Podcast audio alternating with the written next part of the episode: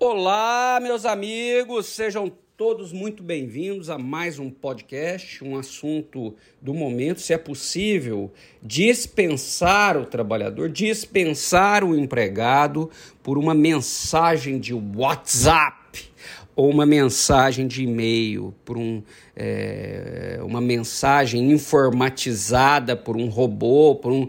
É possível essa dispensa ou não? Ela gera indenização ou não? São esses assuntos que nós vamos tratar nesse podcast de um minuto.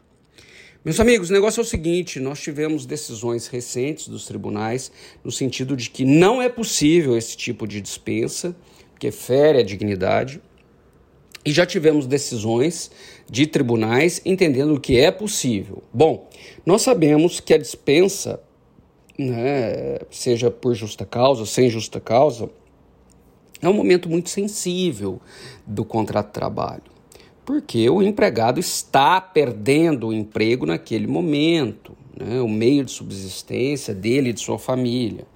Então, por mais que seja um contrato de trabalho, há uma certa sensibilidade, é um momento triste, muitas vezes. Qual é a forma ideal? Qual é a forma legal? Pessoal, a CLT né, não prevê uma forma específica, presencial. Então, não há, muitas vezes na, nas empresas, um setor de recursos humanos, ou nos, no, nos escritórios de contabilidade, com essa sensibilidade, esse formalismo.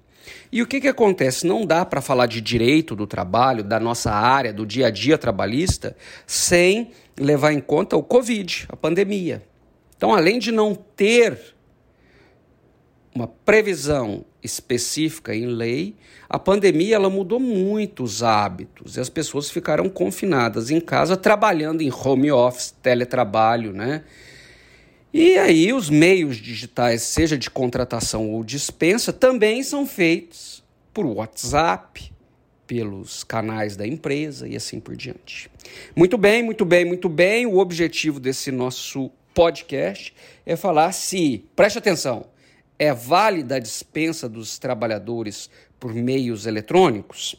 Eu vou tratar das duas correntes, escrevi um material sobre isso, está no meu site, né? A primeira corrente, a comunicação eletrônica da dispensa, é inválida. Ela gera, sim, indenização por danos morais, porque não atende o requisito da humanização da dispensa, desse momento sensível. Para essa corrente, né, é possível a condenação do pagamento do empregado aí, né, por danos morais, indenização por danos morais. Ele recebe em razão de ferir aí a sua dignidade. O TRT aqui de Campinas, da 15ª região, é, entendeu que a mensagem veiculada, num julgado, né, a mensagem veiculada pelo WhatsApp, né, desconsiderou a condição humana de uma empregada e condenou a empresa a pagamento de indenização por danos morais.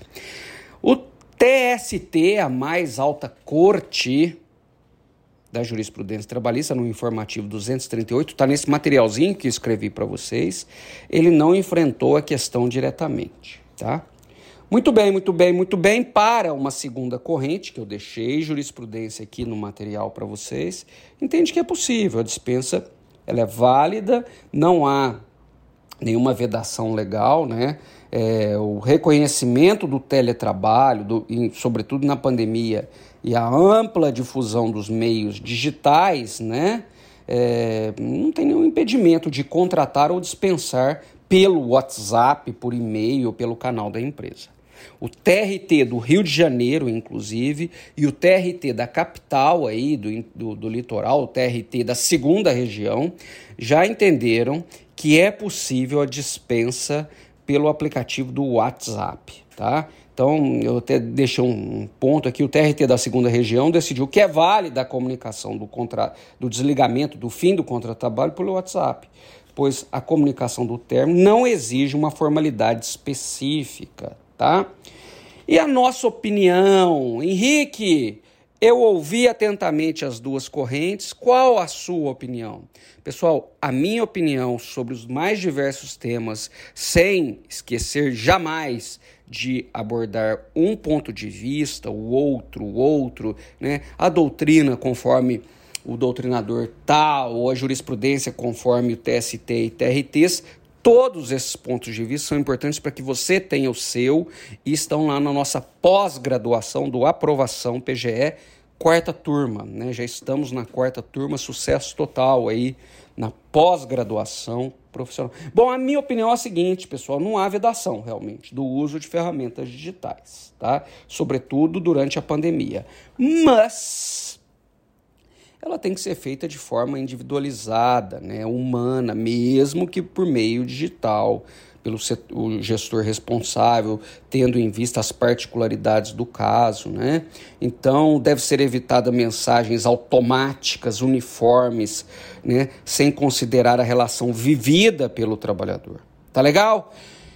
Fique com essas observações e tenha em mente qual a sua opinião sobre este caso.